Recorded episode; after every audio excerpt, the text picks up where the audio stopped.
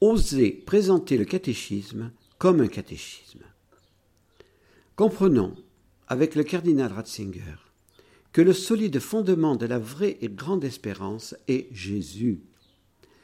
Ses promesses à Césarée de Philippe se réaliseront malgré les oppositions, les contradictions, les persécutions et les tempêtes.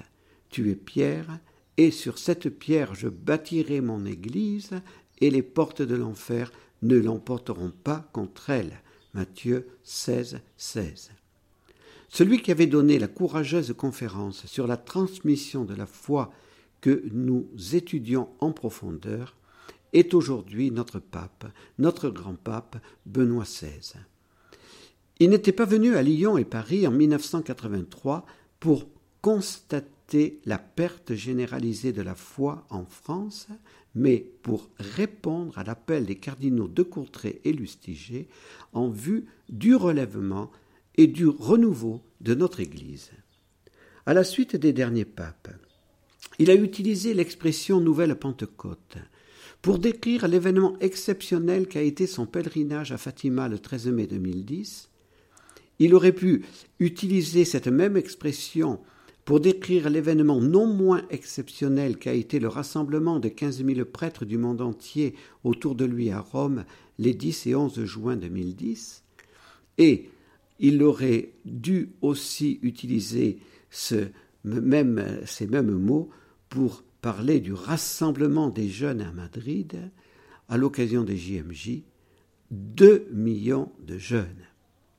Paul VI avait dit Le Concile Vatican II a été une nouvelle Pentecôte.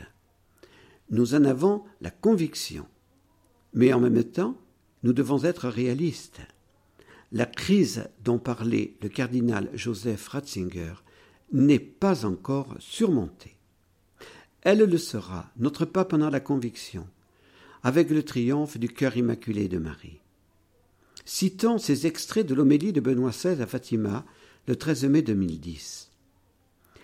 À la famille humaine prête à sacrifier ses liens les plus saints sur l'autel de l'égoïsme mesquin de la nation, de la race, de l'idéologie, du groupe, de l'individu, notre Mère bénie est venue du ciel pour mettre dans le cœur de ceux qui se recommandent à elle l'amour de Dieu qui brûle dans le sien.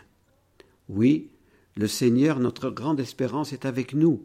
Dans son amour miséricordieux, il offre un avenir à son peuple, un avenir de communion avec lui. Je suis venu à Fatima parce que vers ce lieu converge aujourd'hui l'Église pérégrinante, ou pèlerine, voulue par son Fils comme instrument d'évangélisation et sacrement du salut. Je suis venu avec les mêmes sentiments que les bienheureux Francisco et Jacinta et la servante de Dieu Lucia pour confier à la Vierge la confession intime que j'aime Jésus, que l'Église, que les prêtres l'aiment et désirent garder les yeux fixés sur lui. Puisse ces sept années qui nous séparent du centenaire des apparitions hâter le triomphe annoncé du cœur immaculé de Marie à la gloire de la très sainte Trinité. Dans sept ans, vous reviendrez ici pour célébrer le centenaire de la première visite faite par la Dame venue du ciel, comme une maîtresse qui introduit les petits voyants dans la connaissance profonde de l'amour trinitaire et les conduit à goûter Dieu lui-même comme la réalité la plus belle de l'existence humaine. Une expérience de grâce qui les a fait devenir amoureux de Dieu en Jésus. Notre pape ne nous révèle-t-il pas le rôle maternel que peut avoir la Vierge Marie dans la catéchèse? Confions-lui davantage les catéchumènes dont nous avons la charge. Elle les aidera à goûter Dieu et à devenir amoureux de Jésus. Le but ultime de la catéchèse n'est-il pas de conduire les catéchumènes à la source de l'amour, le cœur de Dieu? Citons aussi ce que disait Benoît XVI dans la conclusion de l'homélie aux prêtres, le 11 juin 2010 à Rome. L'Écriture dit Des fleuves d'eau vive jailliront de son cœur. Dans la foi, nous buvons, pour ainsi dire, de l'eau vive de la parole de Dieu. Ainsi, le croyant devient lui-même une source et offre à la terre desséchée de l'histoire l'eau vive. Nous le voyons chez les saints. Nous le voyons avec Marie qui, femme grande en foi et en amour, est devenue au long des siècles source de foi, d'amour et de vie. Chaque chrétien et chaque prêtre devrait, à partir du Christ, devenir une source qui communique la vie aux autres. Nous devrions donner l'eau de la vie à un monde assoiffé. Seigneur, nous te remercions, parce que tu as ouvert ton cœur pour nous, parce que dans ta mort et dans ta résurrection, tu es devenu source de vie. Fais que nous soyons des personnes vivantes, vivantes de ta source, et donne-nous de pouvoir être nous aussi des sources en mesure de donner à notre temps l'eau de la vie.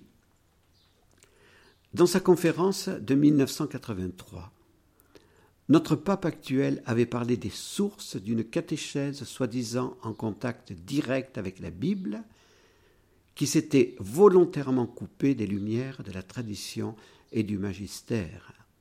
L'eau pure de la source qu'est la parole de Dieu avait alors été troublée et polluée par des idéologies et on ne reconnaissait plus grand-chose de son dynamisme originel.